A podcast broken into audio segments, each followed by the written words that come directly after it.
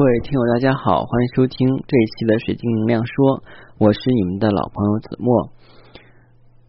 呃，有大家呃有朋友对晶石感兴趣，以及想了解更多晶石方面的内容，可以加小编的微信 r o g r x c 一九八六，在每一期节目的音频的文字简介里边都有小编的微信。加小编微信的时候，请备注“水晶能量说”，这样我很快会通过你们。呃，今天呢，我想跟大家分享的话呢，是水晶的一些使用上的问题。那在前几期节目里呢，我可能在断断续续的去讲授一些关于水晶的知识，大部分的话呢都是正面的。那今天的话呢，我要跟大家讲一下水晶的负面知识，这可能是你们在网上搜集不到的资料。那之所以我想去讲这个呢，其实是想让大家知道。那在不同情况下呢，佩戴不同的水晶都是有好处的，但是在一些情况下，有些水晶是不能佩戴的。我们举例子来讲哈，前一段时间有一个顾客问我，他是想去做疗愈，然后问我有什么样的晶石可以给他推荐啊？一个是在澳门工作的顾客，嗯。那当时的话，他只是跟我说了是想缓解他的工作压力，因为他是从事金融系统的工作。那做金融系统的工作呢，每天要有大笔的这个金钱。然后的话呢，哦，我刚才暂停了一下，因为有一个电话打进来了。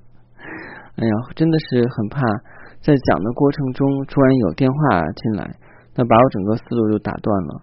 那接着再继续跟大家分享，当时那个顾客的话呢，因为他的工作压力大，所以要找一块晶石做疗愈。嗯，那做疗愈的时候呢，跟他在聊天的过程中才发现，他可能有带黄水晶跟幽灵石的习惯。嗯，还有一个重要一点就是，他现在好像是一个呃未婚妈，呃，就是是一个已经怀孕宝宝的一个母亲啊。所以这样的话呢，会出现一个问题。嗯，那就是说，在怀孕期间的话，做晶石疗愈，呃，是不是要考虑到，呃，有些晶石不能佩戴啊？这个是肯定的，因为黄水晶跟幽灵石是属于意向水晶，也就是功能类的水晶。那功能类的水晶的话呢，它们本身来讲的话，都是招财的，也是有助于事业的。但是你们要记住一点，所有水晶发挥能量的话呢，是跟它的素体，也就是它的这个佩戴者有很大的关系。因为只有佩戴者散发出能量以后的话呢，来借助这个晶石的能量体向宇宙散发出它的这个目标，才能够达到宇宙的回馈。但同时的话，会非常消耗佩戴者的能量。这就是为什么不同的晶石它的能量体是不一样的。所以，如果是怀孕的期间的话，是不能带功能性的晶石，这是一个问题。那还有就是这个保护类的晶石。那保护类的晶石呢？昨天我前天的话，我是有给顾客推荐有海蓝宝。嗯，其实保护类的晶石有很多种，海蓝宝只是其中之一。像保护类比较强的话呢，就是我们所知道的黑曜石。那黑曜石就属于保护性挺强的这种晶石。但是为什么我没有给他推荐黑曜石？但黑曜石的话有一个特定的区间，就是用黑曜石的过程中的话呢，它会阻断你所有的这些外界的这些能量体。无论是好的坏的，但是它保护性会很强。比方说，有些人去出差到一些不干净的地方，然后佩戴黑曜石的制品的话呢，并且配上一定的使用方法，一定会有很好的效果。但是在黑曜石阻挡其他的一些负面能量的时候，一些呃善的能量的话也会被屏蔽掉，因为它是不会区分的。海蓝宝则不是，海蓝宝的话会形成一个呃很柔和的像泡泡一样的这种啊保护体。那它本身来讲比较柔软，所以的话会挡住外在的一些负面信息场，但是一些好的信息场呢会吸收进来。但是唯一的缺点的话，海蓝宝的话不能去抵抗一些强有力的攻击，所以这样来讲的话呢，如果是有特殊需要的话，还是要用黑曜石来去佩戴。嗯，但是如果你这个事情的话做完了，比方说我们出差回来以后的话，而且那个外边的这些负面能量，如果你觉得不多的话，你就要把黑曜石去卸掉。去掉以后的话呢，再去佩戴其他的晶石，这就是我跟大家去讲，为什么说不同的晶石要发挥不同的作用。你不要指望一块晶石的话能满足你所有的需要，这是不可能的。当然的话，有没有这样的东西啊？有，那就是七宝牌。七宝牌的话，真的是现在很难见了。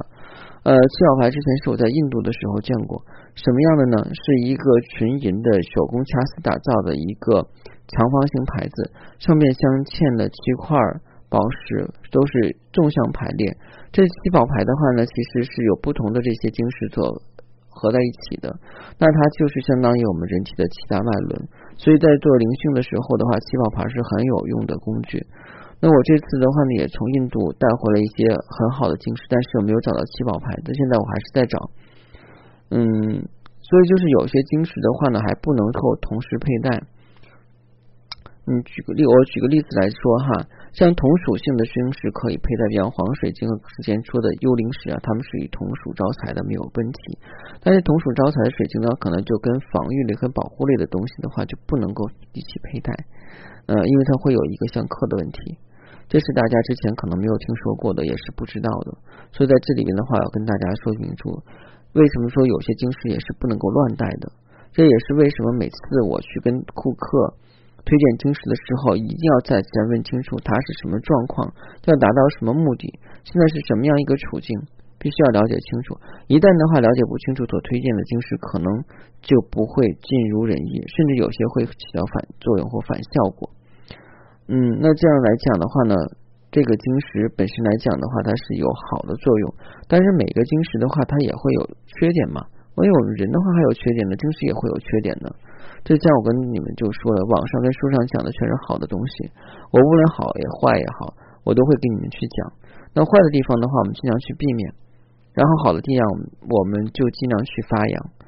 嗯，所以我觉得的话，所有的这些晶石啊，一定要。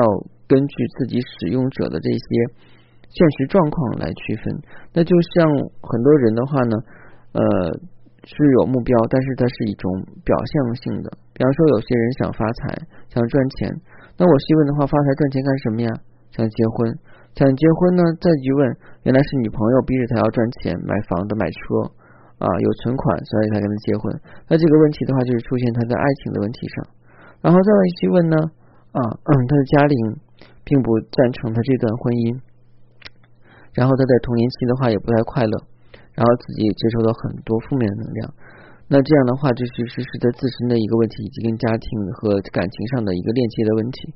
那如果是这样的话呢，追到根儿，那可能我会推荐疗愈性的晶石。如果仅仅单纯的去了解他想去赚钱，想去。啊，事业更好的话，那可能会给他推荐功能性的晶石，所以这样的话很容易出现问题。这就是说，为什么我们水晶疗愈师在对每一个顾客的一些情况的话，如果不了解的情况下，是不会给他推荐某一款晶石的。因为本身来讲的话，我们也是在做一种治愈的工作，不仅仅是单纯的去售卖晶石。所以大家如果对这方面的话呢，想更进一步的了解，可以加小编的微信 r o g r x c 一九八六。呃，在每一期音频内容里边的话呢，都会有小编的微信，加小编的时候一定要备注“水晶能量说”。谢谢大家，希望明天同一时间我们继续再分享我们的水晶能量说，再见。